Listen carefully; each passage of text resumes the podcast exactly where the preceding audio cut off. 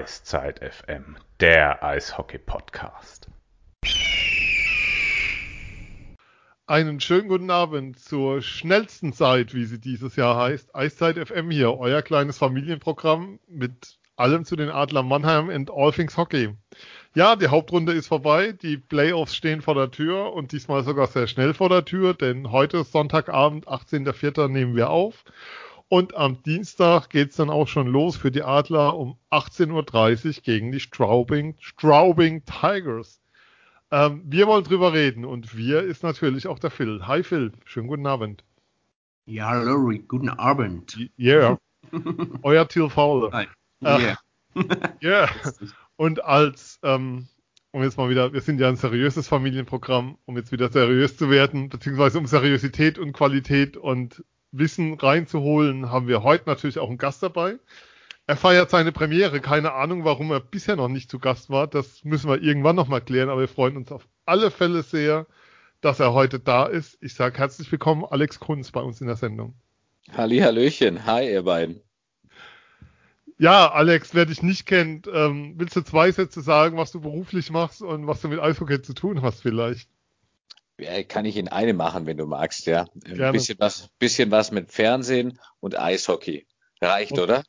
Ja, okay, ab und zu ist er, wer bei Magenta Sport ab und zu reinschaut, kennt die Stimme und alles gut. Und wir so kennen uns auch schon ein bisschen länger, insofern. Sehr schön, dass du da bist. Ja, wir vielen Dank für die Einladung. Wir wollen reden. Ähm, ja, die Vorrunde, Hauptrunde, wie immer man es nennen will, Phil, ist heute zu Ende gegangen. 38 Spiele. Wie lautet dein Saisonfazit? Jetzt insgesamt über die ganze DEL-Saison? Insgesamt DEL-Saison, insgesamt alles. Wir kommen dann noch auf die Teams, wir gucken noch so ein bisschen, aber wenn du sozusagen jetzt zurückguckst auf das, was seit Dezember passiert ist, mhm. ähm, wie schaut's, wie schaut's Fazit? Oder gibt's schon ein Zwischenfazit oder sagst du, wir warten ab, was noch passiert? Nein, also wir können ja die Hauptrunde bewerten und äh, es war eine Ausnahmesaison und äh, im, im wahrsten Sinne des Wortes, also mit den beiden Gruppen Nord und Süd, die erstmal äh, gegeneinander je viermal pro Team gegeneinander gespielt haben, dann äh, die Überkreuzspiele, die Wiedervereinigung, wie es so schön hieß. Ähm, ja, verrückt natürlich. Nach 38 Spielen ist jetzt die Hauptrunde vorbei. Also erstmal der späte Start im, im Dezember und, und kaum hast du dich versehen, äh, stehen wir jetzt vor den Playoffs und zwar letztes Hauptrundenspiel und in zwei Tagen sind schon die Playoffs und so nicht die Pre-Playoffs, sondern es geht gleich äh, ums Eingemachte und dann halt Best of Three. Äh, da, da musst du natürlich sofort liefern. Ähm, von daher, ähm, so wie es jetzt gelaufen ist, äh, mal unabhängig davon, dass sie spät gestartet sind oder was im Vorfeld für Querelen waren, ähm, ist es doch sehr, sehr gut gelaufen. Äh, dass eigentlich fast jedes Spiel stattfinden konnte, bis auf das eine. Dass, dass man quasi keine Corona-Fälle dadurch groß hatte, äh, zumindest auch ja, äh, bis auf Iserlohn das einzige Mal in Teamquarantäne, ich glaube Wolfsburg noch mal einmal ganz kurz ähm, während den gruppeninternen Spielen. Das äh, wie viel positiver äh, verlaufen, als man es vielleicht erhofft hat selbst, als man es als erträumt hat. Ich meine, äh, gerade die DL2 hat ein bisschen früher angefangen, das wissen wir ja alle. Da gab es sehr, sehr viele Fälle bis zum Schluss. Ähm, von daher erstmal rundum äh, positiv, dass wir Eishockey sehen durften, auch natürlich, wenn es letztlich ohne Fans war, natürlich gefehlt an, an, an jeder Ecke, keine Frage, aber du musst einfach ein positives Fazit ziehen nach dieser Saison, dass es, dass es so lief, wie es jetzt letztlich lief. Alex, ähm, Eishockey ist ja ein Sport, der stark von Emotionen lebt, stark vom Publikum lebt. Ja. Wenn ich mir so die Saison anschaue, dann ist mein Eindruck, dass es dass die Spieler, wie soll ich sagen, den Faktor Zuschauer nach und nach immer mehr vergessen haben, dass das Eishockey auch besser wurde und dass du zum Ende hin, ja, dass es, will nicht sagen, keine Rolle mehr gespielt hat, aber dass es dann schon Spiele gab, ähm, die auch mit Publikum nicht hätten besser sein können. Also dass insgesamt, wie soll ich sagen, so eine Adaptierung an die Situation stattfand. Ist das auch so dein Eindruck gewesen übers Jahr? Ja, kann man schon sagen. Ich glaube nicht unbedingt, dass sie die Zuschauer vergessen haben, aber sie haben sich dann doch mehr auf ihre Arbeit konzentriert. Und äh, tatsächlich, wie du es auch gesagt hast, ähm, äh, ist der Faktor, sich auf das Spiel zu konzentrieren, schon schon ein enormer, auch wenn die Hütte voll ist, jetzt zum Beispiel bei euch in Mannheim, wenn die SAP-Arena da aus dem Sattel kommt mit den über 13.000 Zuschauern, aber auch an den kleinen Standorten, wenn da die Hölle los ist.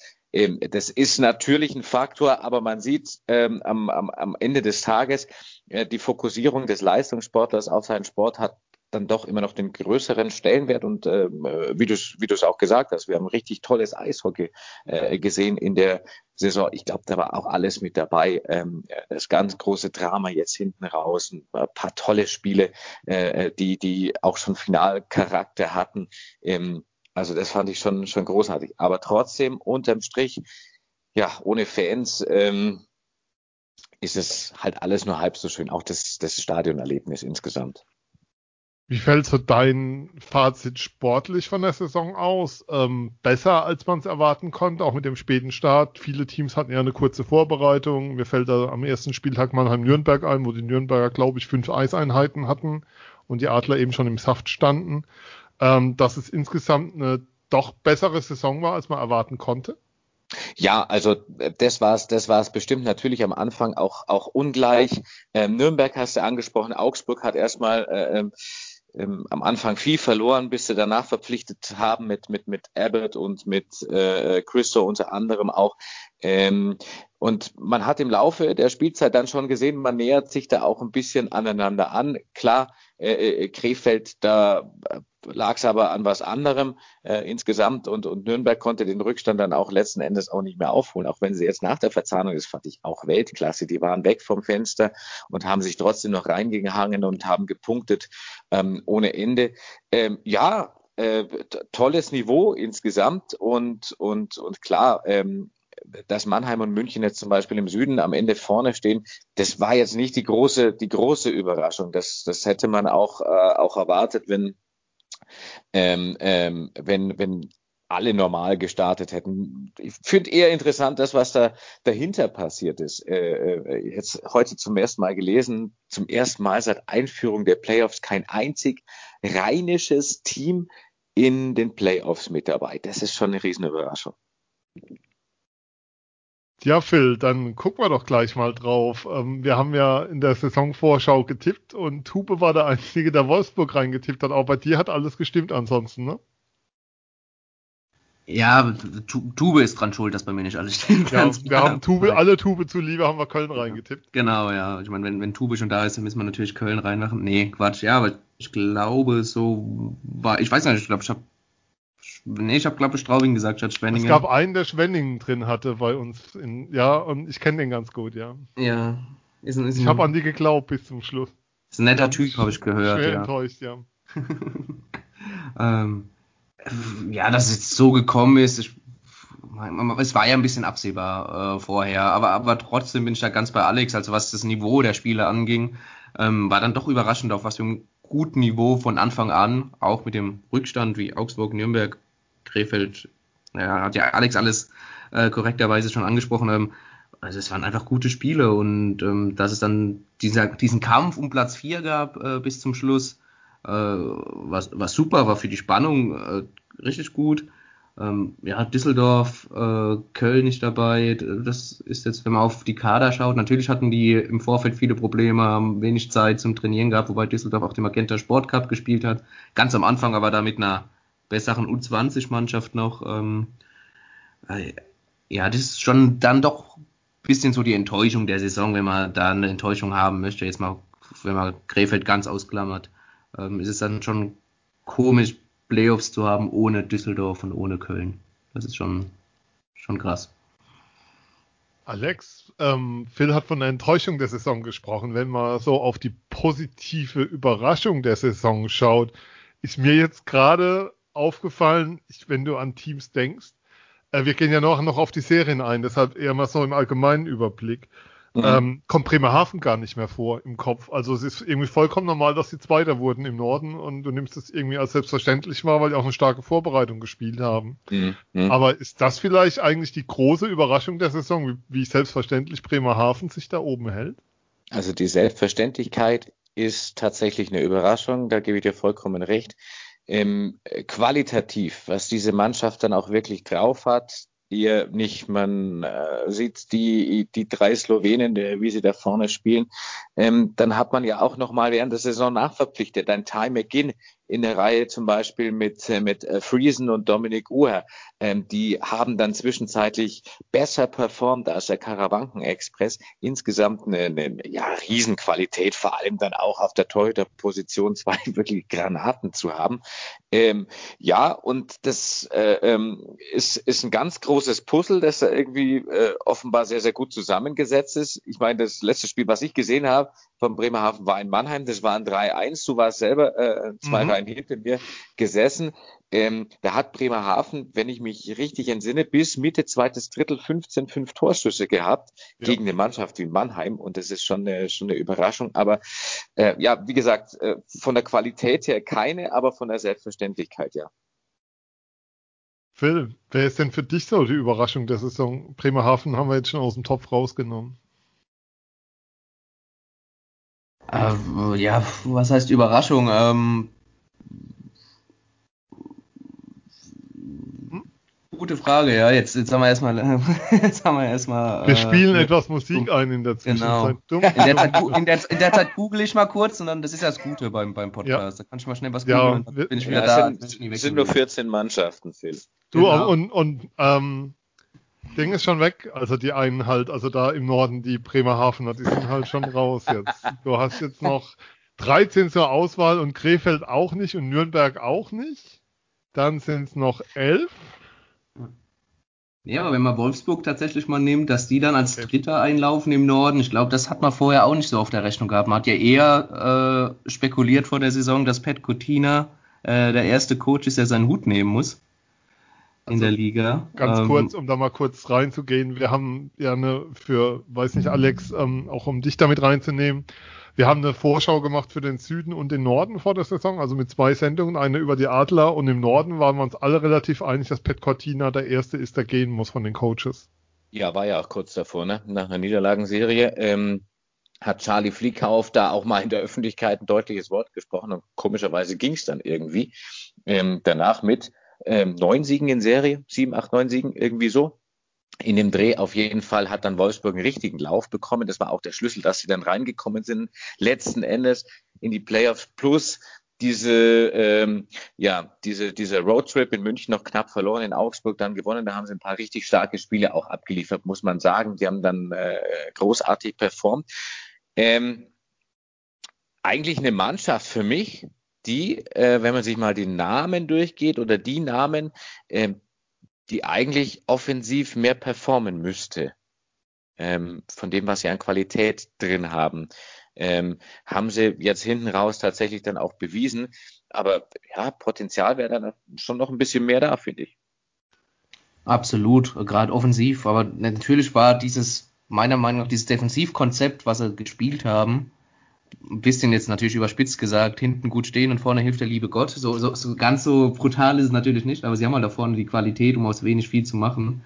Ähm, war der Schlüssel zum Erfolg letztlich dann auch für den, für den Einzug in die Playoffs. Aber Alex, ganz klar, wie du gesagt hast, äh, bei den Namen, die im Kader stehen, äh, musste offensiv mehr machen. Aber ich glaube, das war auch oft dem, dem, ja, dem Spielsystem, dem Konzept geschuldet dann. Mhm. Mhm. Man, man vergisst es auch so leicht. Wolfsburg war ja eines der Teams, die sehr früh ihren Kader beisammen hatten. Ähm, die gingen ja damals auch eigentlich als einer der Favoriten in den Magenta Sport Cup, wo man gedacht hat, ja, die haben, die haben früh ihren Kader zusammen, da ist viel Qualität da, die werden ähm, schon was reißen. Dann sah das nicht besonders gut aus, was sie da gezeigt haben.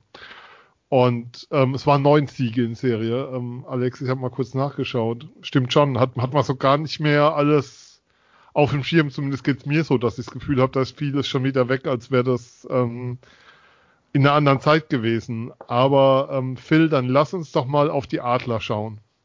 So jetzt im Speziellen. Wir kommen dann danach zu den vier Serien noch für alle da draußen. Hauptrunden erster. Alles gut, alles schön. Naja, erstmal erstmal äh, zwei Euro ins Phrasenschwein, die Tabelle lügt nicht am Ende der Saison oder am Ende der Hauptrunde. Ist ja auch klar. Ja. Nee, die Adler muss man natürlich sagen, die waren ja schon als eine der ersten Mannschaften äh, auf dem Eis in der ganzen Liga mit, mit, mit München dann fast zusammen. Äh, sind im August das erste Mal aufs Eis, weil sie natürlich davon damals ausgegangen sind, dass sie noch äh, Champions Hockey League spiel, äh, spielen ähm, haben dann äh, zwischendurch auch mal ein bisschen Pause gemacht. Ähm, Magenta Sport Cup gut gespielt bis zum Halbfinale gegen Bremerhaven. Ähm, ja, und dann in der, in der Liga recht früh dann auch ähm, dominiert teilweise, teilweise diese Dominanz aber nicht in Tore umgemünzt, aber doch immer wieder auch enge Spiele oder was heißt enge Spiele, enge Ergebnisse auf, auf ihre Seite gezogen, immer wieder ähm, einen Weg gefunden, Spiele zu gewinnen. Wir haben es bei uns schon öfters thematisiert in, in, in unseren Folgen während der Saison. Natürlich ein absolutes Prädikat für Spitzenmannschaften, wenn du Wege findest, äh, enge Spiele zu gewinnen. Das, das haben die Adler gemacht, haben dann natürlich auch diese äh, grandiosen Spiele gegen München gehabt. Jetzt ist das vierte zu Hause. Ähm, also 2-0 Gewinn hätte auch anders ausgehen können. Da war München nicht zwingend die schlechtere Mannschaft, im Gegenteil. Aber dennoch hast du dieses Spiel gewonnen. Ähm, und dann, nachdem es äh, ja, zur Verzahnung, zur Wiedervereinigung mit äh, zu den Spielen gegen die Nordgruppe ging und du so dominant warst und auch äh, da gut reingestartet bist bei den Spielen gegen die Nordgruppe, hat sich so ein bisschen der Schlendrian eingeschlichen. Ich meine, man kennt es auch von Hauptrunden, die 52 Spiele haben, da, da gehst du vielleicht mal ein bisschen vom Gas und wenn du als äh, Leistungssportler ein bisschen vom Gas gibst, dann kannst du das natürlich dann auch rächen. Und ähm, war natürlich keine guten Spiele gegen Bremerhaven dabei. Es war auch in Köln, in Düsseldorf, in Krefeld, da hast du absolut nicht gut gespielt. Zu Hause gegen Berlin äh, war es, ich meine, ich zitiere hier Pavel Groß, teilweise äh, peinlich, mhm. äh, wie er es genannt hat. Die Reaktion kam dann aber in Berlin, was, was für mich immer äh, viel, viel wichtiger ist. Du kannst natürlich mal ein schlechtes Spiel haben, wichtig ist darauf die Reaktion zu zeigen, die muss stimmen. Ähm, aber um auf deine Ursprungsfrage zu kommen, es hat sehr, sehr viel gestimmt, aber nein, es war natürlich nicht alles Gold, was glänzt und für mich auch nicht die Mannschaft, die jetzt den, den besten Lauf hat, um jetzt schon in die Playoffs zu gehen, die bereits am Dienstag starten. Und es ist natürlich schwer, diesen Schalter dann, diesen berühmten Schalter, sollte es ihn überhaupt geben, dann auch zu finden und umzulegen.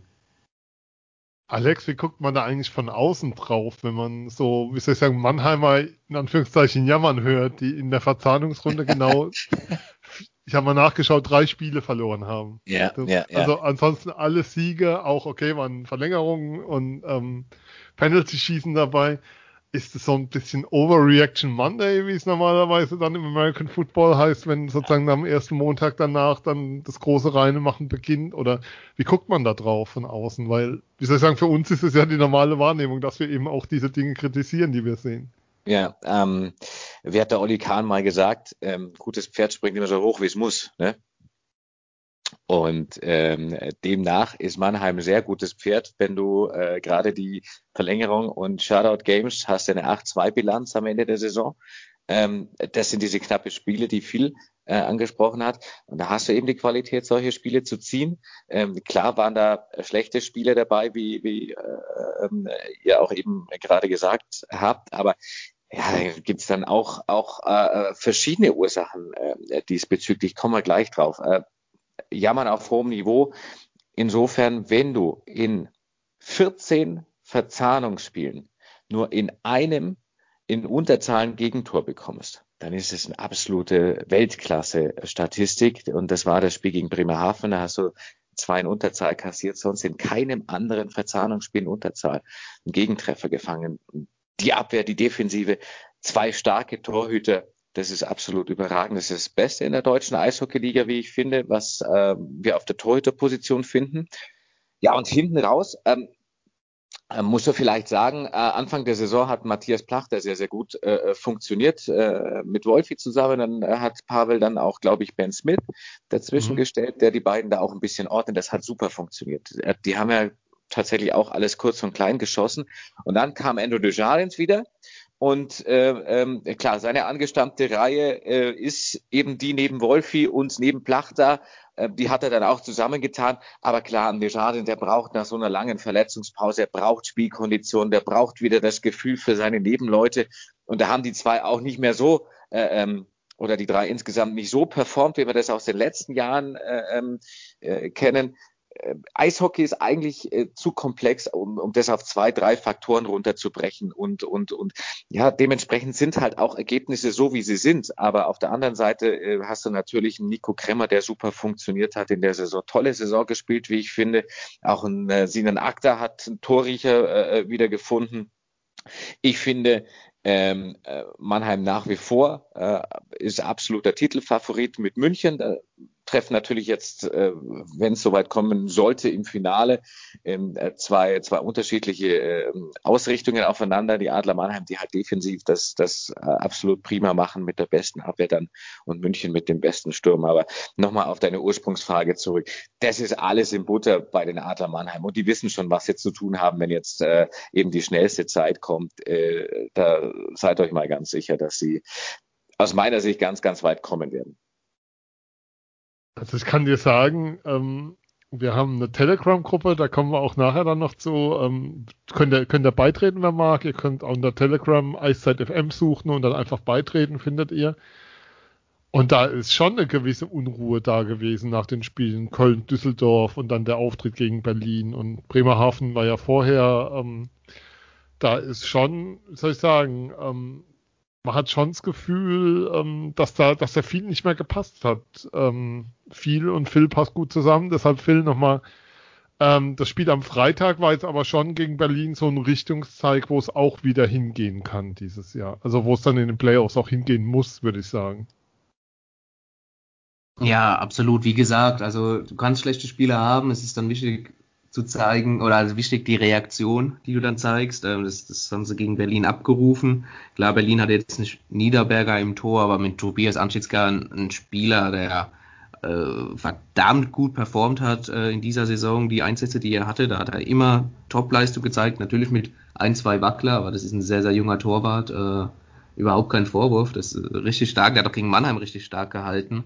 Und ähm, genau, aber das, das war so eine Richtung, äh, das war so ein Fingerzeig, das äh, nochmal auch gegen Ende der Hauptrunde und wie Alex auch gesagt hat, es ist alles in Butter, es ist natürlich Meckern auf hohem Niveau ähm, und die Adler sind der Favorit mit, mit München zusammen. München sehe ich vielleicht eine Nasenspitze vorne momentan, aber das ist, das sind Playoffs, da, äh, da, da zählt das alles was nicht mehr, was, was vorher war. Da kommt es auf hier und jetzt drauf an und dann hat München und Mannheim einfach die größte Qualität, wenn es darum geht, äh, auf dem Punkt da zu sein, wenn es drauf ankommt.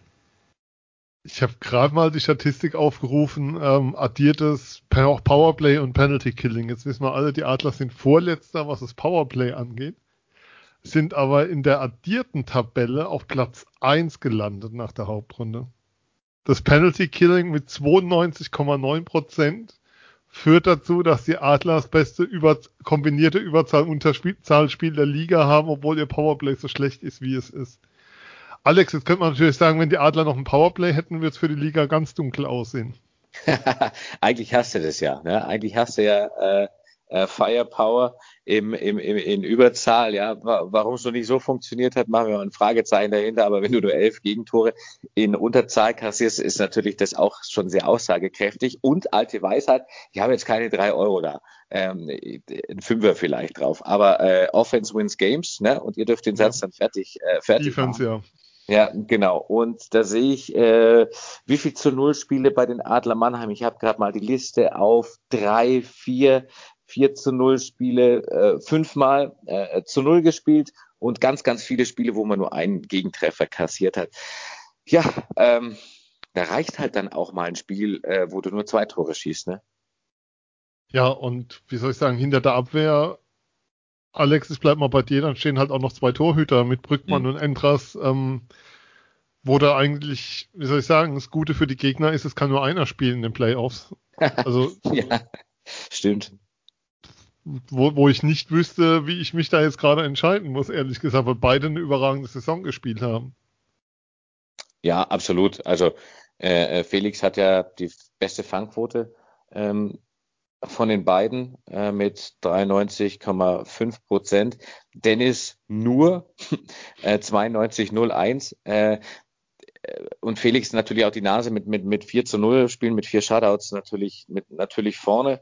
Äh, auf der anderen Seite, Dennis hat ein Spiel mehr gemacht und hat eine bessere Siegquote insgesamt. aber das ist alles, wie gesagt, aus dem, aus dem, aus dem Level raus, äh, wo ich sage, ja, äh, kann der Trainer äh, die Augen zumachen und, und äh, auf eine beiden zeigen, da macht er nie was verkehrt. Um da schon mal einen Einblick zu geben, es war heute nach der offiziellen Pressekonferenz noch der Pressetalk mit der Vorschau auf das Spiel am Dienstag. Ähm, ich kann sagen, Pavel Groß war schon komplett im Playoff-Modus. Das heißt, die Frage, ob Lechtivori Dienstag wieder fit ist, was mit Taylor Lear ist, ähm, gab es keine Aussagen dazu. Ähm, weil er zu Gesundheitszustand und Verletzungszustand, körperlichen Dingen jetzt nichts mehr sagen will. Ähm, zu ähm, Cody Lample kann man sagen, dass er fit ist. Ich habe dann noch die Frage versucht, also wie soll ich sagen, anders versucht zu stellen, indem ich gefragt habe, ähm, nach welchen Kriterien denn der Torhüter ausgewählt wird, ob es da irgendwas gibt. Und er so, da kam er ins Lächeln, meinte nur, sie haben zwei starke Torhüter und der Gewinner ist auf alle Fälle das Team des Ganzen. Und wer dann spielt, wird man sehen. Phil, ähm, Dennis Endras hat beide Spiele dieses Wochenende gemacht. Wenn du mit Felix, ich frage mal anders, wenn du mit Felix Brückmann als Torhüter in die Playoffs gehen würdest, wollen würdest, Würdest du ihm dann kein Spiel am Wochenende vor Beginn der Playoffs geben? Äh, ja, jetzt, jetzt, jetzt fragst du den Übercoach, ne, natürlich. Ja, man muss ja hier irg irgendwie, wir sind ja hier auch im Nebel ein Stück weit ja, und haben so einen Stock klar, dabei nein. und. Nein, in, in, in, in Pavel we trust, keine Frage. Ähm, die wissen ganz genau, was sie da machen und ja, wir haben es ja auch schon öfters thematisiert. Alex hat es gesagt, äh, du machst nichts falsch egal wen du, wen du reinstellst. Ich glaube, du musst auch ein bisschen situativ äh, entscheiden. Vielleicht gibst du Felix am Dienstag den Start, vielleicht auch äh, Dennis, dann läuft vielleicht einer heiß. Also kannst du auch natürlich abwechseln. Äh, da machst du auch nichts falsch. Vielleicht läuft auch einer heiß, dann, dann spielt er halt mal zwei, drei, vier oder alle Spiele hintereinander. Ähm, aber ja, ob das jetzt ein Fingerzeig war, äh, dass, dass man Felix jetzt am weder Freitag noch, noch Sonntag im Tor gesehen hat, für die Playoffs, äh, kann ich dir nicht sagen. Ich, er hat am, ja, er, er hat in Straubing ja gespielt, sein letztes Spiel. Am, am Dienstag war das. Das wäre dann eine Woche Pause, wenn du so möchtest, eine Woche Pause, weil er nicht aktiv im Tor stand. Also, Finde ich jetzt auch kein Problem, und dann in die, in die Playoffs reinzustarten. Also, es ist beides möglich. Ich hätte, vielleicht, ich hätte ihn vielleicht nochmal spielen lassen, so jetzt, aber äh, ja. ich bin auch kein Maßstab. Und wenn du, wir, wir spielen es jetzt hier mal durch, weil ähm, das ist natürlich, glaube ich, die einzige Frage, die momentan so wirklich extrem offen ist. Ähm, habe ja von der Telegram-Gruppe berichtet. Und wir haben der Telegram-Gruppe die Umfrage gestartet, wer steht bei den Adlern im Tor am Dienstag. Da kam das Ergebnis raus, 44% Endras, und Brückmann 56 Prozent der Abgestimmten. Das ist das engste Ergebnis bei allen Umfragen, die wir so hatten. Alex, wärst du bei den 44 oder bei den 56 Prozent? Hm. Verdammt schwierige Frage. Verdammt schwierige Frage. Ähm, ich wäre da allein wegen der Fangquote jetzt eher bei Brückmann.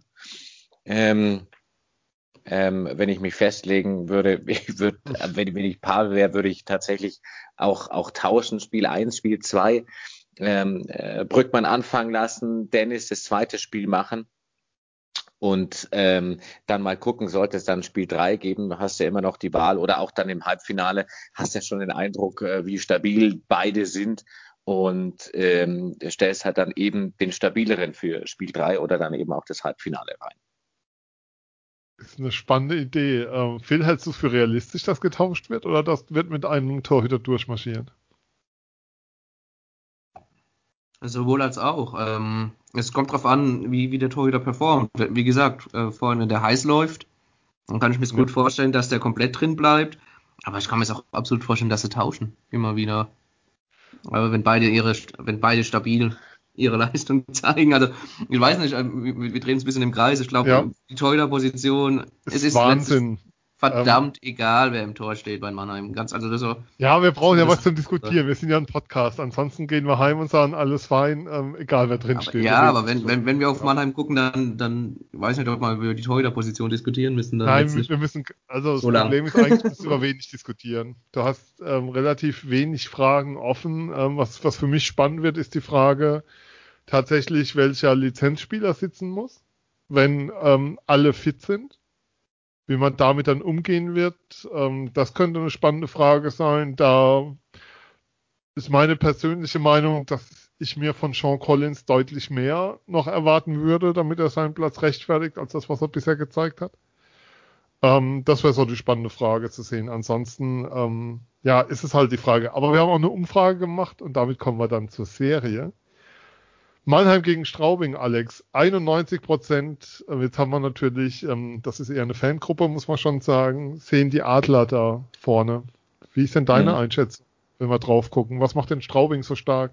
Ähm, sehe ich auch, aber Straubing ist eine unglaubliche Mentalitätsmannschaft. Ähm, und man darf einen Faktor nicht vergessen, das sind so ein bisschen die Unvollendeten. Die ähm, haben ihre Jahrhundertsaison gespielt, äh, wären da gerne in die Playoffs mit reingegangen in die Champions Hockey League. Das hat alles nicht funktioniert. Jetzt haben sie den ganzen Ballast erstmal weg, die Playoffs geschafft. Heute mit einem äh, 4-2-Sieg in Wolfsburg. Da war unglaublich viel Druck. Ich weiß nicht, ob ihr das Interview mit Sebastian ähm, ja. Vogel gesehen habt nach dem Spiel, diese Pause, als diese Plexiglasscheibe zu Bruch ging in Wolfsburg. Da haben sie schon 4-2 geführt, aber selbst dann war keine Entspannung da. Da hat der Sebastian Vogel gesagt, es war mentale Folter. Und diese mentale Folter haben sie jetzt überstanden in Wolfsburg und sind tatsächlich Playoffs. Also Teil ähm, der unvollendeten Saison können sie jetzt wieder gerade rücken und dann auch noch gegen die Adler Mannheim ähm, dann zu spielen. Das waren äh, tatsächlich auch sehr enge Spiele in der Saison, ähm, äh, muss man sagen, gutklassige Spiele in der Saison.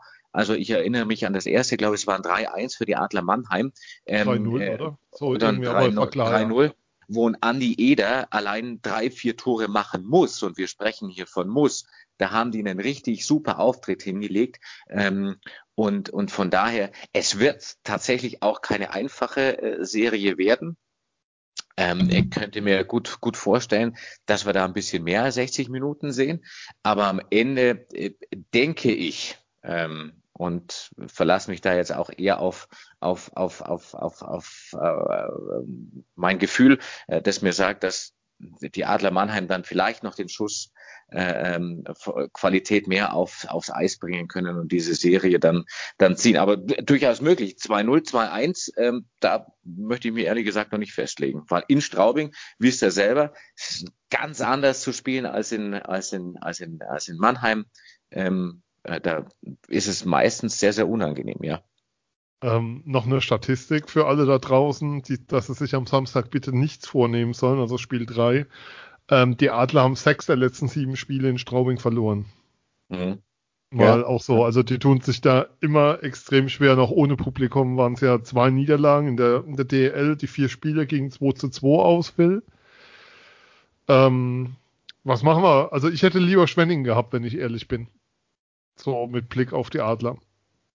Straubing ist definitiv äh, eine Mannschaft, die du eigentlich nicht haben möchtest, gerade wegen deren äh, ja, Heimstärke, gerade äh, jetzt, wie es Alex auch gesagt hat, äh, vergangene Saison dann nicht gekrönt worden, die Krönung versagt worden äh, durch den Abbruch.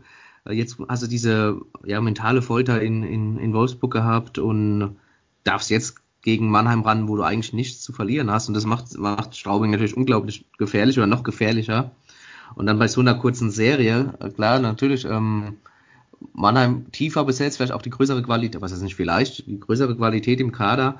Aber bei einer Best of Three Serie, also bei einer Best of Seven Serie, äh, könntest du da entspannter reingehen als bei einer Best of Three Serie, wo dann ja alles relativ schnell ähm, ja, kippen kann in die eine Richtung, so wie auch in die andere. Und aber trotzdem, Straubing natürlich auch in diesem Zweitagesrhythmus nicht viel Zeit, sich jetzt auf die Playoffs vorzubereiten. Die nehmen jetzt diesen, diesen großen Coup aus, Wolfsburg mit, natürlich, sich überhaupt noch qualifiziert zu haben und dann äh, Feuer in Mannheim, klar. Ähm, die letzte Partie der beiden Mannschaften, das war die 2 zu 3 Niederlage in, in, in Straubing nach Overtime, die ist auch schon am, am 6. März gewesen. Also weiß nicht, ob du aus dem Spiel noch arg viel nee. ziehen kannst. Eher nicht. Ähm, Straubing auch eine Mannschaft, immer die hinten immer sehr, sehr kompakt steht. Ähm, das klarste Spiel war vielleicht das, das 4 zu 1 Spiel in Mannheim, weil äh, das erste, das 3 zu 0, das, das die Mannheimer gewonnen haben, das, das war auch kein 3 zu 0 Spiel. Aber wenn ich ganz klar bei Alex, da, da hätte Straubing definitiv ähm, ein paar Tore schießen müssen. Und auch dieser Andi Eder, also bitte äh, Augen auf auf den jungen, was heißt auf den jungen Mann, Mitte 20 ist er mittlerweile, aber ähm, wie der sich jetzt nochmal entwickelt hat seit seinem Wechsel aus Nürnberg vor der Saison, allein in den letzten fünf Spielen äh, hat er neun Punkte gemacht, vier Tore, fünf Assists. Ähm, was mir aber auch noch aufgefallen ist, äh, wenn wir von der Heimstärke von Straubing sprechen, ähm, Straubing die letzten drei Heimspiele jetzt ähm, verloren. Also der letzte Heimsieg war dann ähm, gegen Krefeld 3 zu 1, aber die letzten drei Heimspiele, zweimal gegen Köln und einmal gegen Wolfsburg äh, verloren. Weiß nicht, inwiefern das jetzt immer im Kopf rumspukt, aber fand ich einfach interessant zu sehen, dass, dass das die letzten drei Spiele zu Hause äh, Straubinger dann doch Probleme hatten, plötzlich mhm. ähm, Leistung abzurufen, zumindest teilweise. Tatsächlich, tatsächlich waren sie bis dahin auch äh, äh, vorne mit der Heim äh, dabei, was die Heimtabelle äh, betrifft. Äh, Fakt ist, sie lassen zu Hause unglaublich wenig zu ähm, in Sachen in Sachen Gegentore. Ähm, da sind sie normalerweise sehr sehr äh, stabil. Da musste erstmal ein Tor schießen in Straubing. Das ist ein entscheidender Faktor. Und ähm, ja, äh, sie hatten ein bisschen Probleme Anfang der Saison, aber auf was sie sich immer verlassen konnten, war eben diese, diese, dieses, dieses Stadion am Pulverturm am Ende mit, mit, mit äh, zehn Heimsiegen ähm, ist, ist okay. Äh, bisschen liegen lassen, bisschen auch unnötig liegen lassen. Ähm, ähm, ja, vielleicht der Faktor, jetzt nochmal auswärts antreten zu müssen, ist ein bisschen schwieriger als, als, als die Adler, die natürlich jetzt auch äh, gerade nach dem Spiel auch heute im, im eigenen Bett schlafen können.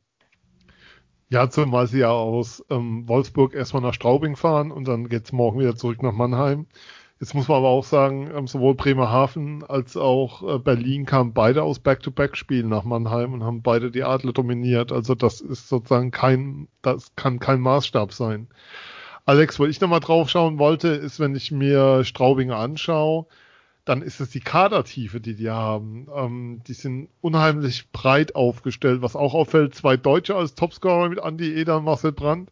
Mhm. Ähm, aber du hast bis Nummer 10, 14 sind da ähm, nur gute Namen dabei. Also da ist über die Jahre ganz schön was gewachsen. Und sie haben ja den, Kader, den Kader weitestgehend, Ausnahme natürlich Stefan Leubel, zusammenhalten mhm. können zu dieser ja. Saison.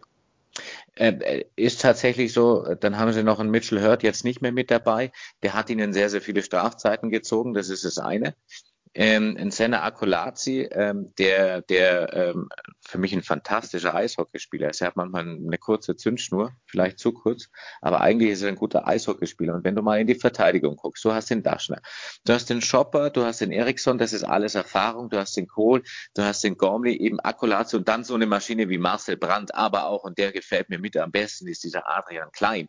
Und an dem lässt sich ablesen, dass, dass äh, Tom Pokel auch ein guter Coach ist. Der lässt den einfach machen ja, der darf auch mal einen Fehler machen, überhaupt kein Problem. Dann kriegt er halt eine Ansage ähm, an der Bank, darf aber trotzdem weiterspielen und wird nicht gebencht. Und das ist so ein bisschen das Händchen auch von Tom Pokel, der dann schon schon sehr deutlich werden kann, aber ähm, ja, man nimmt sich das zu Herzen äh, offenbar und versucht es dann beim nächsten Mal besser zu machen. Das ist ein ganz gutes Coaching und dieser und dieser Tom Pokel wird ja in Straubing äh, verehrt und, und gelobt und für meine Begriffe auch nach diesem äh, schwierigen Start auch insgesamt in die Saison, die waren ja schon da äh, zum Trainieren für die Champions Hockey League, sind dann verliehen worden, sind dann wieder abgereist. Viele waren ohne Familien da. Das ist ja auch noch ein Riesenunterschied.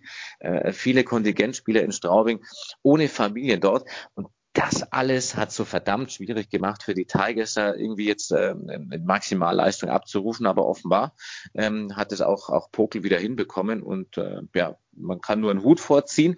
Und, und diese Kadertiefe, ja auch ein Nick Lata äh, zum Beispiel, der in Wolfsburg nicht mehr so gut zurechtgekommen ist, ja auch mit fast, äh, mit fast zehn Punkten, ähm, das ist in Ordnung, ja, das ist absolut in Ordnung.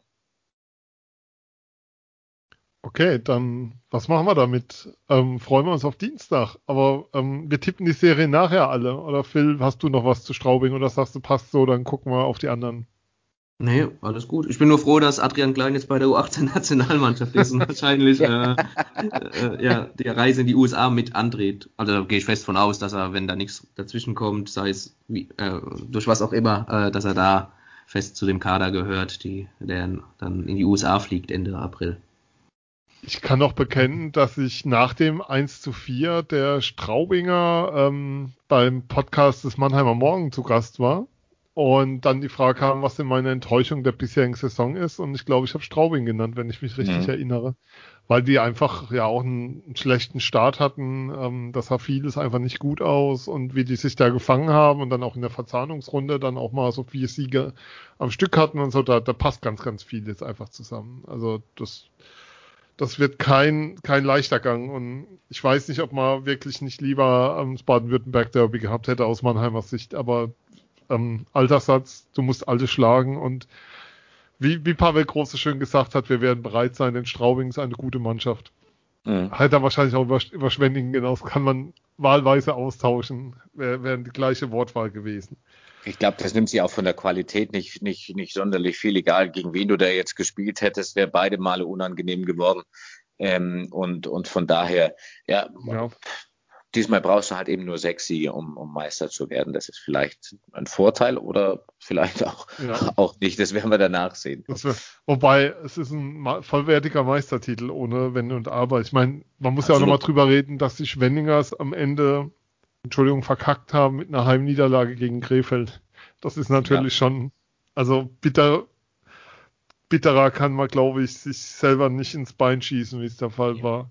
Ja, sie ähm, hatten zum ersten Mal in der Saison was zu verlieren. Ich war ja am Freitag live ja. dabei, wenn ich das ah. nur kurz abwerfen darf. Klar. Ich war da live dabei ja. für Magenta Sport. Und ähm, ja, habe mich da mit Kollegen unterhalten äh, vor dem Spiel. Äh, ja, und die haben mich gefragt, ja, ja, die, le leichtestes, äh, leichtestes Restprogramm.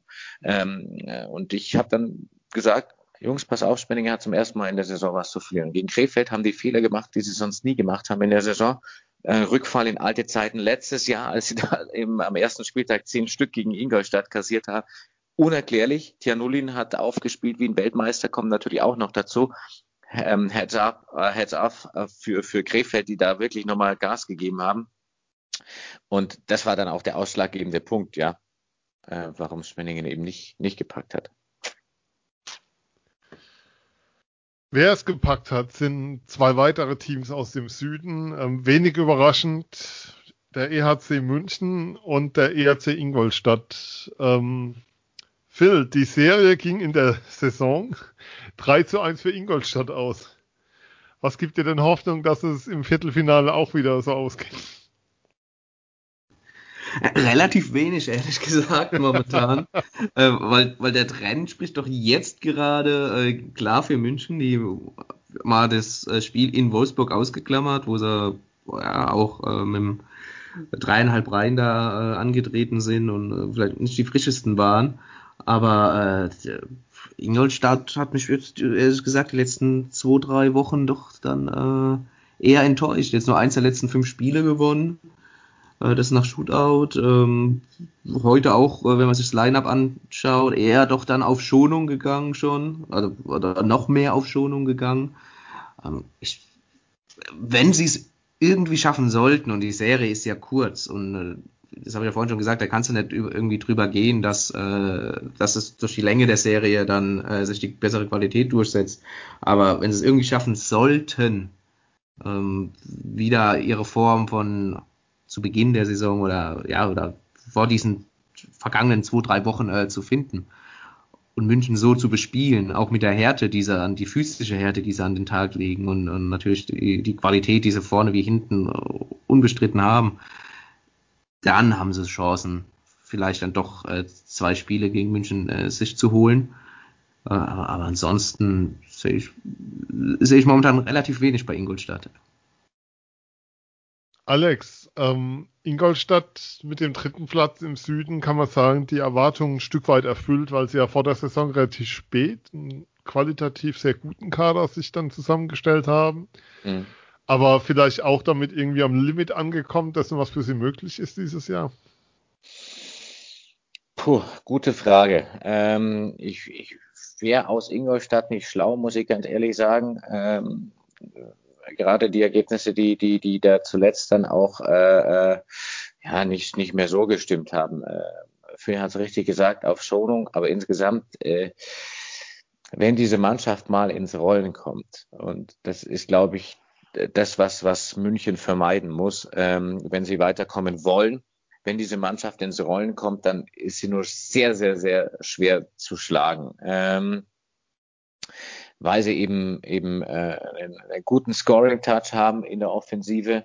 Ähm, mit 122 Toren ist es äh, ist ja schon viel gesagt, was sie geschossen haben. Ähm, ja, ansonsten sind wir gespannt, wer dann auch wirklich spielt. Ähm, mhm. Wer dann auch fit ist. Ich gehe auch davon aus, dass viel geschont wurde und natürlich auch äh, mit, mit Michael Garteig im Tor einen absolut fantastischen Torhüter, wie ich finde. Ähm, Weiß man da was, wie es dem geht? Hat jemand von euch was gehört? Weil da hatte ja Freitag, ähm, das sah ja nicht gut aus und ist dann im Shootout trotzdem reingegangen. Mhm. Ähm, ich gehe davon aus, ähm, ich gehe davon aus, dass er, dass er spielt, ähm, dass er fit ist am Dienstag in München, ähm, dass Ingolstadt alles versuchen wird, äh, ihn in der, in der hinzubekommen. Ja, sehe ich ja. genauso. Also ich habe da auch nichts Gegenläufiges gehört oder so. Das war, glaube ich, auch jetzt Schonung und die, der Versuch, ihn dann für Dienstag fit ja. zu bekommen. Dann okay, weil es sah am Freitag nicht gut aus, die Szene. Das stimmt, ja. Aber wenn er fit ist, beziehungsweise wenn er zwischen den Pfosten steht, dann kann er natürlich auch absolut ein Sieggarant mal werden für Ingolstadt. Keine Frage. Also ganz klar, also wenn Ingolstadt das abrufen kann, wie vor, vor den vergangenen drei Wochen, ich wiederhole mich da gerne, ähm, äh, dann sind die brandgefährlich und dann musst du die erstmal stoppen. Das ist klar. Mhm. Aber ich, ähm, ich sehe es momentan leider nicht. Ja, wir müssen ja auch mal kurz über den Gegner reden, Alex. Ähm, wie soll ich sagen, die Firepower, die München momentan an den Tag legt, ich sehe, da die zu stoppen, wird, glaube ich, die Hauptaufgabe sein, was Ingolstadt irgendwie hinkriegen muss. Und dazu werden es auch Gartag brauchen. Absolut unfassbar, was München momentan abliefert. Und Knackpunkt war für mich ja diese 8-3-Klatsche gegen Iserlohn. Und äh, es ist ja häufig so, dass sich Don Jackson äh, immer vor seine Mannschaft stellt und, und, und äh, klar auch, auch Dinge anspricht, die ihm nicht gefallen, aber nicht in der Deutlichkeit, wie er es nach dem Iserlohn-Spiel getan hat. Und dann hat man sich eben hingesetzt hinter verschlossenen Türen und äh, sich auch mal die Köpfe ein bisschen gewaschen, was denn alles schief läuft. Bis dahin war das alles schon ein bisschen laissez-faire, so, so, so äh, Südgruppe, ja, man hat da mal zwei Spiele gewonnen, mal wieder eins verloren und so weiter. Das war alles so, so ein bisschen halbgar und, und tatsächlich auch viel wieder mal von Verletzungspech gekrönt, würde ich mal sagen. Ähm, und trotzdem äh, haben sie das jetzt gebogen mit einem Lauf, der ist wirklich, wirklich klasse. Ähm, die haben in den letzten zwölf Spielen elf gewonnen. Ähm, bester Angriff der Liga, fast 160 Tore geschossen. Ähm, ein Yassin Elis und auf den müssen wir uns tatsächlich auch fokussieren, der wirklich on fire ist. Mhm. Trevor Parks, den hatte ich neulich im Interview, der hat mir gesagt, ähm, Yassin Elis ist der beste Deutsche momentan in der DEL. Der hat jetzt in neun Spielen, sage und schreibe, 19 Punkte gemacht mit neun Toren und zehn Assists. In den letzten neun Spielen hat er die komplette Liga in Grund und Boden geschossen. Und ähm, dazu ähm, auch ja, die offensiv besten Verteidiger der Liga mit Redmond und mit, mit, mit Yannick Seidenberg und Trevor Parks mit 23 Toren, äh, wieder ein Chris, Chris äh, äh, Borg, der, der äh, ich glaube, über 30 Assists geliefert hat. Ich glaube, mehr braucht man gar nicht sagen. Torhüterposition bin ich sehr gespannt. Ähm, bin ich sehr gespannt. Danny aus dem Birken hat mir gegen Wolfsburg nicht so sehr gefallen, muss ich sagen. Ähm, könnte ein Knackpunkt sein, eventuell. Dass, dass, dass Kevin Reich spielen wird. Oder dass Außenbirken spielt und dann sozusagen der Schwachpunkt sein könnte, wenn man den einsucht. Ich mache da mal ein Fragezeichen okay. dahinter, wer, wer spielt. Okay. Ja. Aber Kevin Reich hat heute jetzt zum Beispiel auch äh, äh seinen Einsatz bekommen. Ähm, ich weiß nicht, ob das tatsächlich Methode war, denn Danny da ein bisschen zu schonen, kommt ja auch aus einer langen Verletzung. Und auch er weiß das selber oder ihr wisst es selber, ein Torhüter, der braucht seine Spielpraxis, der braucht sein Spielgefühl. Und da ist immer mal ein Spiel drin, ähm, äh, das mal, das mal nicht so läuft. Da macht auch keinem anderen einen, einen, einen Vorwurf.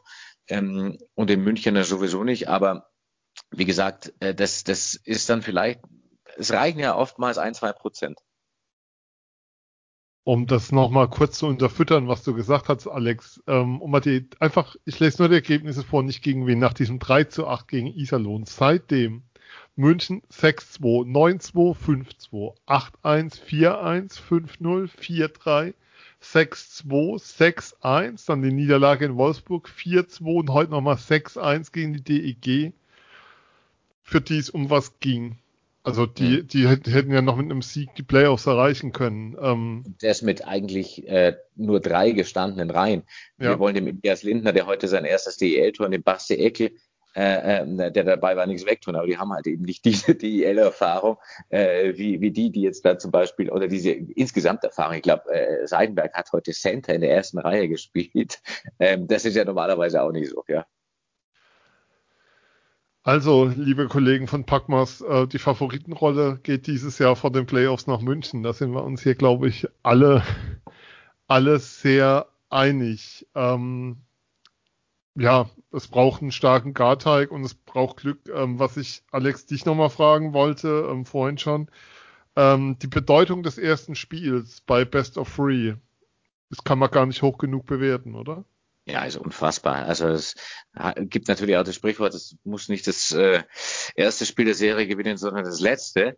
Ähm, aber wenn das erste fast schon das letzte ist und der Matchbook ist, dann ist es, ist es tatsächlich schon, schon wahnsinnig, wahnsinnig äh, äh, entscheidend und, und, und von Vorteil. Und äh, von daher glaube ich, dass ähm, die Serien noch mal ein Stück intensiver werden. Ähm, vom Eröffnungsbully weg sehr viel Körper auch äh, versucht wird zu spielen. Ja, es gab ja oftmals so, so, so Spiele. Ich kann mich erinnern äh, von vor zwei drei Jahren Augsburg gegen Düsseldorf. Das war dann eine sieben Spiele Serie, aber die ersten beiden Spiele, da gab es erstmal ein 7-1 für Augsburg gegen Düsseldorf. Ja, die haben dann einfach auch irgendwie abgeschenkt. Das kannst du jetzt nicht nicht leisten, ja, äh, weil einmal abschenken könnte einmal abschenken zu viel gewesen sein.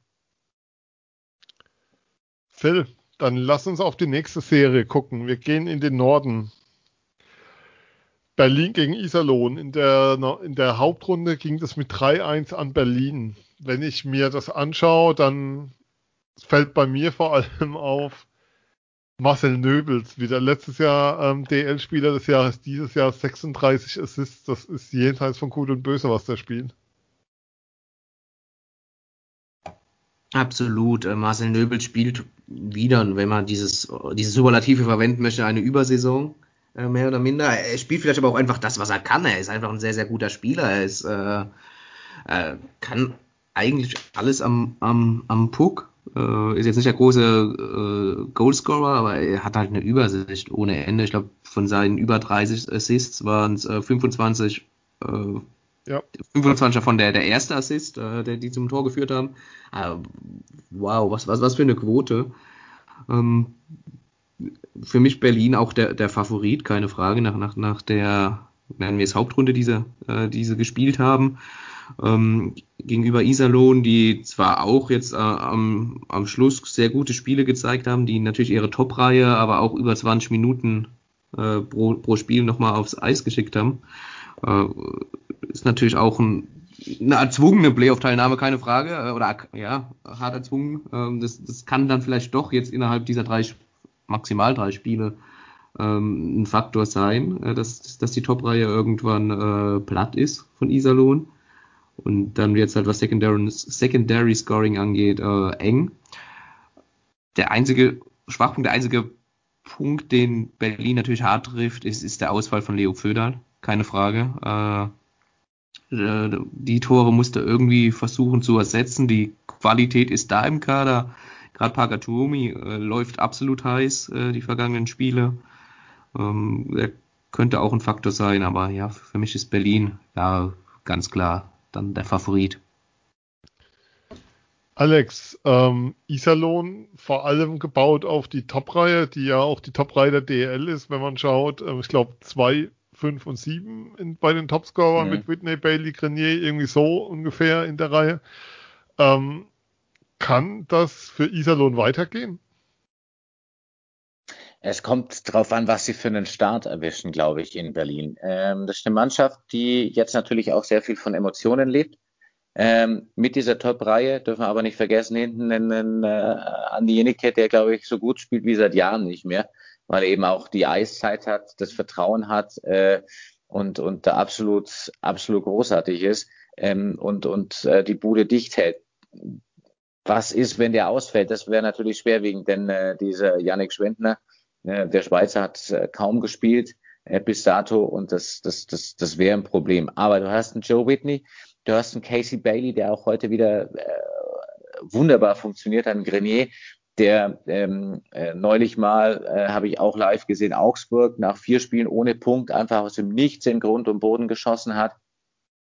Ähm, wenn der Bock hat, dann sind das Spieler, die nur sehr, sehr schwer zu verteidigen sind. Und auch im Überzahl, äh, muss man sagen, haben sie ordentlich, ordentlich Firepower ähm, dahinter. Ja, äh, defensiv könnte es noch ein bisschen besser sein insgesamt, aber für Iserlohn ist ja jetzt schon die Saison gewonnen. Das ist, das, das, das, ja, das, ne, das ist ja das, das Überragende im, im Viertelfinale äh, äh, zu stehen. Die, die zeigen ja den Kollegen aus dem Rheinland da drüben erstmal die lange Nase, das kleine Iserlohn im Viertelfinale gegen äh, gegen die Eisbären äh, Berlin. Das ist, das ist ein Hammerding für die.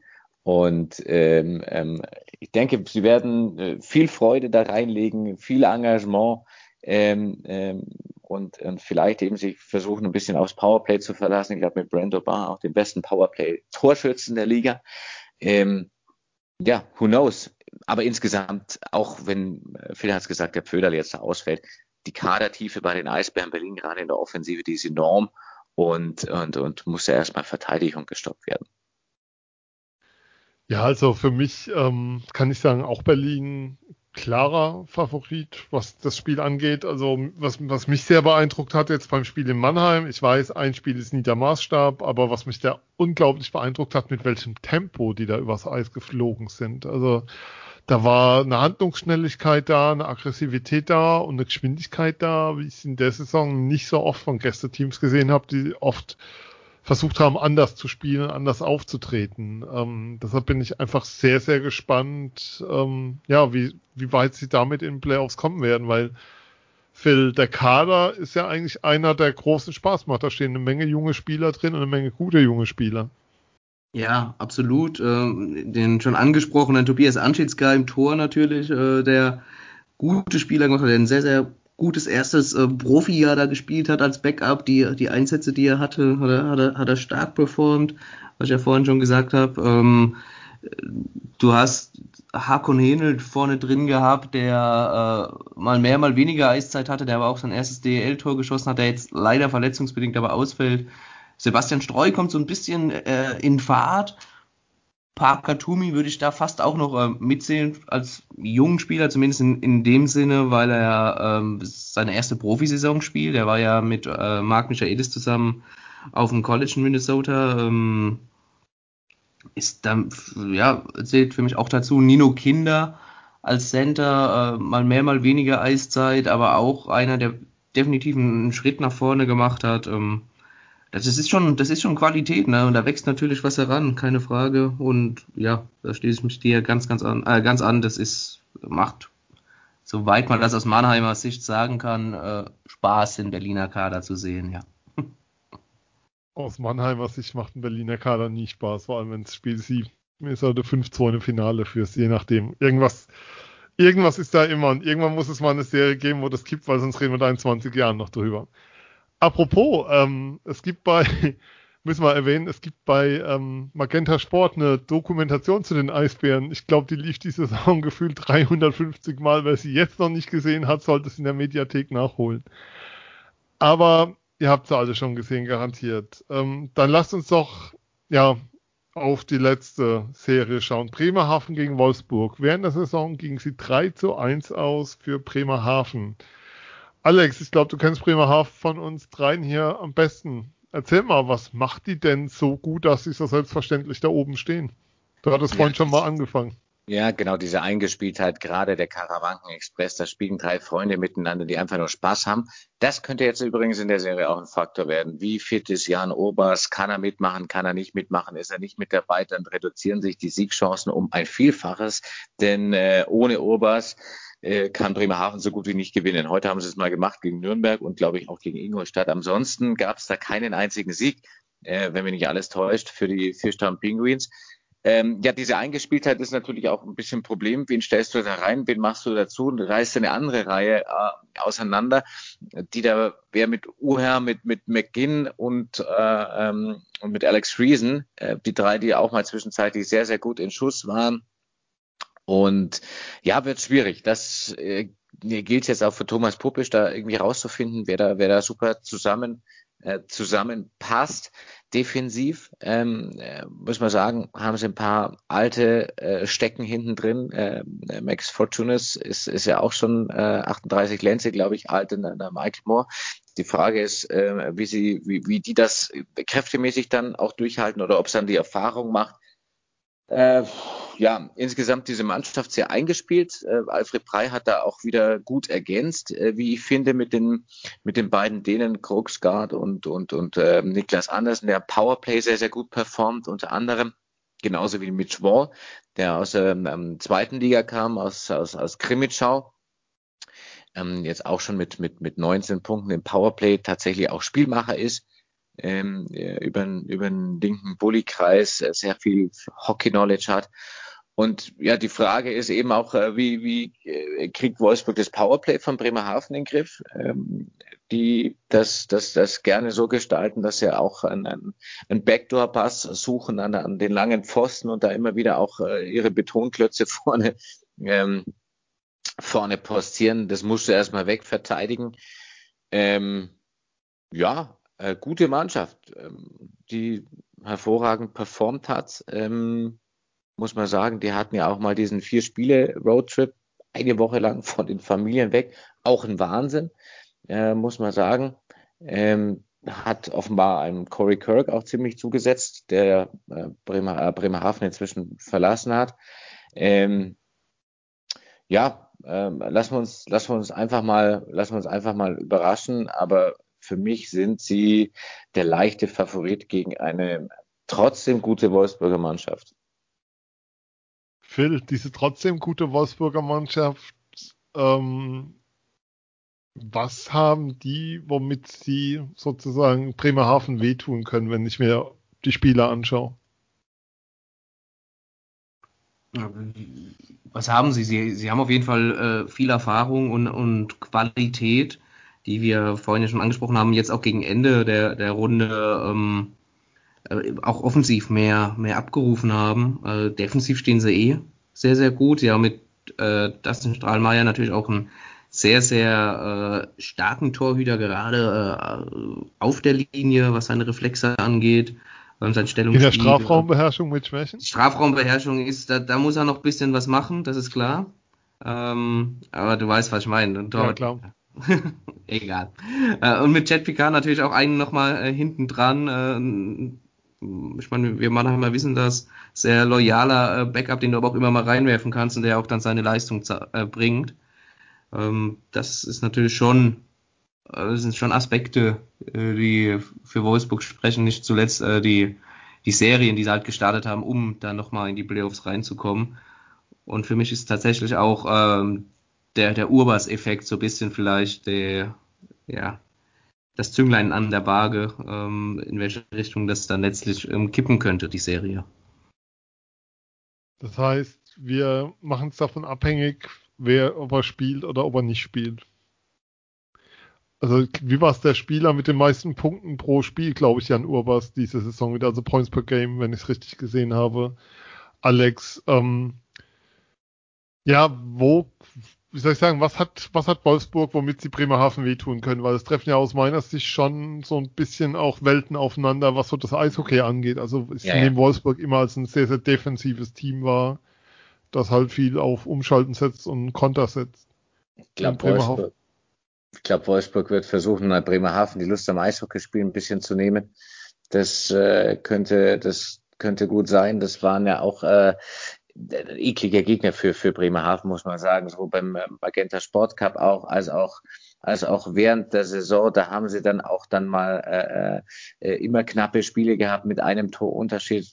Bremerhaven einmal 5-2 gewonnen, das war eine klare Geschichte, aber ansonsten war das immer äh, äh, sehr, sehr eng, äh, die Kiste. Was Wolfsburg natürlich auch hat, dürfen wir nicht vergessen, gutes Powerplay, 33 Überzahltore geschossen in, in der Saison und ähm, äh, wirklich ein paar tolle Leute, die in Überzahl sehr, sehr gut performen äh, können. Eine, eine Fauser vorm Tor immer unangenehm zu verteidigen. Ein Toto Reck mit einem wunderbaren Handgelenkschuss. Äh, ein Max Jörz, ähm, ne, ne, ne, auch einer mit, mit, mit Firepower, mit viel Eishockey-Intelligenz, an einem wirklich tollen Schuss, ähm, ähm der Schweden, der Schwede. Also das ist, also es, ich habe es eingangs schon gesagt, offensiv hat die Mannschaft so viel ähm, und noch so viel mehr, wenn sie es, wenn sie es vielleicht auch taktisch dürften, in Anführungsstrichen. Das lassen wir jetzt mal so stehen. Und ähm, Phil, die Frage an dich dann.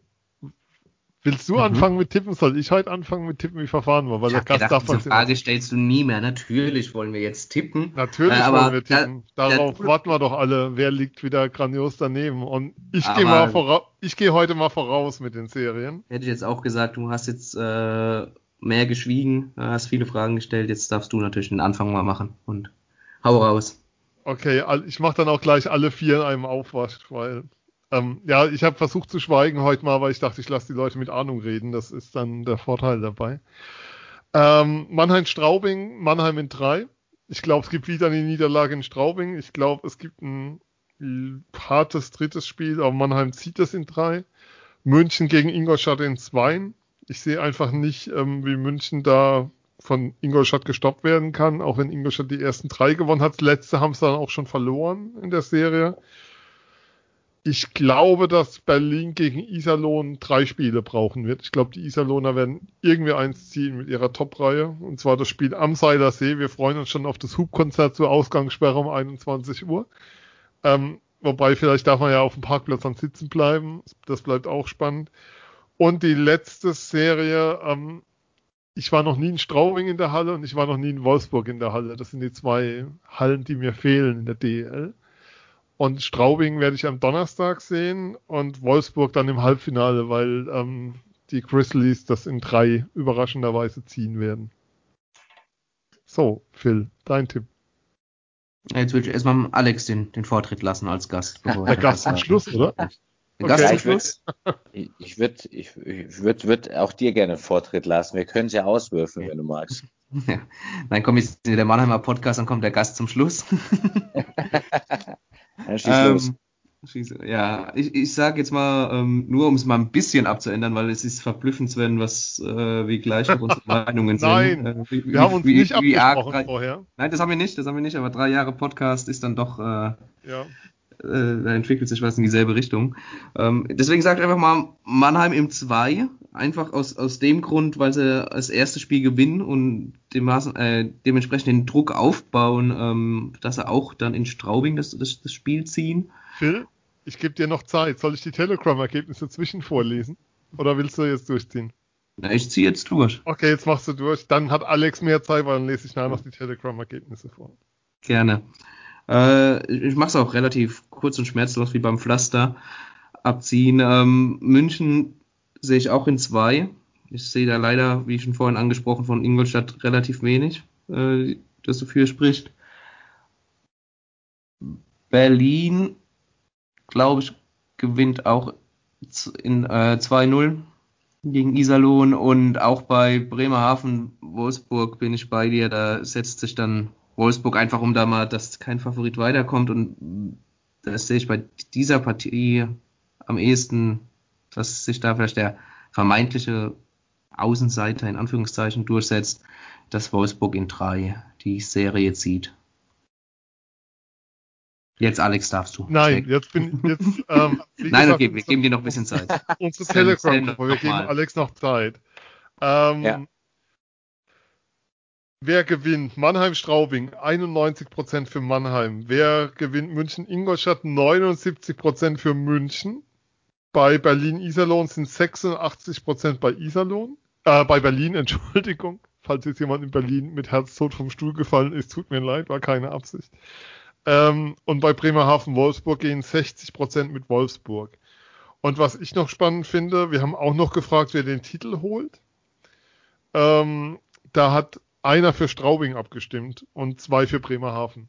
Das heißt, es tippen nicht alle Mannheim, Berlin oder München, sondern es gehen auch 10%, also runter 10% der Stimmen ähm, Richtung Bremerhaven beziehungsweise Straubing. Alex, jetzt, the, the stage is yours. Tja, jetzt bin ich mal gespannt auf eure Reaktion. Natürlich, äh, äh, wir als Magenta Sport-Kommentatoren äh, und, und Fernsehleute sind ja immer darauf bedacht, äh, sehr, sehr neutral zu sein. Und, und äh, Können wir kurz was zwischen rein sagen? Ich finde es nichts anstrengender, als wenn wir bei Tipprunden danach Nachrichten bekommen von Leuten, die das als irgendwelche Ablehnung oder sowas gegen den Verein auslegen. Es gab mal den Fall, dass ich bei einer Bundesliga-Tipprunde Eintracht Frankfurt als Absteiger getippt habe. ja, ja, ja. Und dann nach jedem Spieltag, die Eintracht ist, glaube ich, am Ende international gelaufen, nach jedem Spieltag von drei Eintracht-Fans über Twitter irgendwie Nachrichten bekam. Wo ich dann denke, Leute, entspannt euch mal, es ist ein Tipp, es, es hat nichts mit Sympathie, mit Wertschätzung, Ja. sonst was zu tun. Das ist einfach nur ein Tipp. Ja, ja. Also ähm, äh, es ist, glaube ich, aufgrund der Kürze der, der, der, der Serien sehr, sehr schwer zu tippen. Ich lege mich fest, dass bei allen Vieren es ein drittes Spiel geben wird. Ähm, oh, oh, schöner Samstag. allein, allein deswegen, weil ähm, äh, die Außenseiter, so will ich sie jetzt mal äh, nennen, die vor der Saison eben nicht als Meisterkandidaten getippt werden, wie, wie Straubing, wie Iserlohn natürlich, ähm, die werden da jetzt alles reinwerfen äh, in 60 oder mehr Minuten. Und äh, vielleicht gibt es dann die ein oder andere Schiedsrichterentscheidung, was wir natürlich nicht hoffen, sondern dass das alles auf sportlichem Wege gelöst wird. Oder der eine oder andere verletzt sich, äh, wichtige Spieler, äh, wollen wir auch nicht hoffen, aber ihr wisst ja, das kann alles passieren. Und von daher ist es äh, ein ganz, ganz, ganz knappes Ding. Und natürlich kommt auch äh, viel Mentalität dazu. Äh, Für manche ist es das erste Mal Playoff in ihrem Leben, für, für manche vielleicht sogar das letzte Mal in ihrem Leben. Das ist ja auch so, dass, dass einige Spieler, ich denke da an Straubing, vielleicht ein Jeremy Williams, dass er am Ende ähm, der Saison aufhören wird, aber dass er da nochmal alles reinhauen wird und, und, und, und äh, seine Jungs da nochmal äh, mitziehen kann ähm, in eine Playoff-Runde. Drum sage ich, äh, Spiel drei in jeder Partie. Natürlich Mannheim, München, die üblichen Verdächtigen, die logischerweise in der Favoritenrolle sind. Ähm, äh, oben würde ich es ein bisschen abhängig machen, äh, ähm, ob Oberst dabei ist, ja oder nein, aber tendenziell dann eher, eher die Fischtown Penguins aus, aus Bremerhaven. Äh, hauchzart, vielleicht auch in einer ganz, ganz langen Verlängerung ähm, in einem der drei Spielen und, und die Eisbären Berlin mit ihrer Firepower gegen die Iserlohn Roosters, die das wirklich sehr sympathisch auch bewerkstelligen in der Saison, äh, auch, auch in drei am Ende vielleicht dann noch mit der Tiefe des Kaders äh, sehe ich da tippmäßig auch hauchzart vorne. Das war so neutral und so fair und alles fein. Also wer da noch irgendwas rausdeuten will, ich finde sowas immer unglaublich anstrengend. Deshalb war es mir wichtig, das so deutlich zu sagen. Alles gut. Ähm, wir sind am Ende der Sendung angelangt, Leute. Aber wir gehen nicht raus ohne Alex, das jetzt the stage is yours. Wo kann man dir folgen? Wo kann man dir ein Like hinterlassen? Wo kann man dich mit dir in Kontakt kommen? Tu überall auf ähm, äh, allen, allen äh, wichtigen Plattformen auf, auf Facebook ähm, äh, findet man mich äh, auf, auf Twitter, auf Insta. Ähm, ähm, auf Facebook, da sucht man äh, nach ALX Kunst, ja, äh, gerne, genauso wie auf, auf, auf Insta, auch da ähm, ALX Kunst und auf, auf Twitter Alex Kunst 19 ähm, bin ich, bin ich äh, jederzeit äh, zu sprechen, hätte ich beinahe gesagt. Aber man kann mich gerne da auch anschreiben und, und, und folgen und ein Like da lassen, wie du es so schön äh, gesagt hast. Ja, würde mich freuen, wenn der ein oder andere mit dabei wäre. Gerne. Ähm, mir bleibt aber von unserer Seite aus mal erstmal nur vielen, vielen Dank zu sagen, Alex. Für Ja, dich, für deine Danke Zeit, deine. Expertise, deine Zeit. Ähm, man kann ja jetzt sagen, ähm, die Vorbereitung heute hat etwas länger gedauert, weil es technisch Probleme gab, dass es möglich gemacht hast. Vielen lieben Dank dafür. Du sehr gerne, sehr gerne. Ähm, danke natürlich auch an Phil. Ja, auch von meiner Seite sehr gerne und auch nochmal danke an Alex. Äh, hat sehr viel Spaß gemacht und ja, äh, schauen wir mal. Ne? Ich meine, die Halbfinalserien stehen ja schon bald an, äh, ja, auf dem Zettel. Äh, vielleicht sieht man sich ja dann sofort wieder. Es, es droht. Ähm, was mir noch zu sagen bleibt, wo ihr uns folgen könnt, liken könnt und so weiter, wisst ihr alles. Ihr könnt uns unterstützen bei Steady. Findet ihr steady.com slash eiszeitfm. Und unsere Telegram-Gruppe habe ich oft erwähnt, da ist während der Spiele extrem viel los. Ähm, manche Infos gibt es auch da vorab oder wie auch immer. Ähm, wer da diskutieren will, wer uns da ansprechen will, macht es gerne, freuen uns sehr drüber.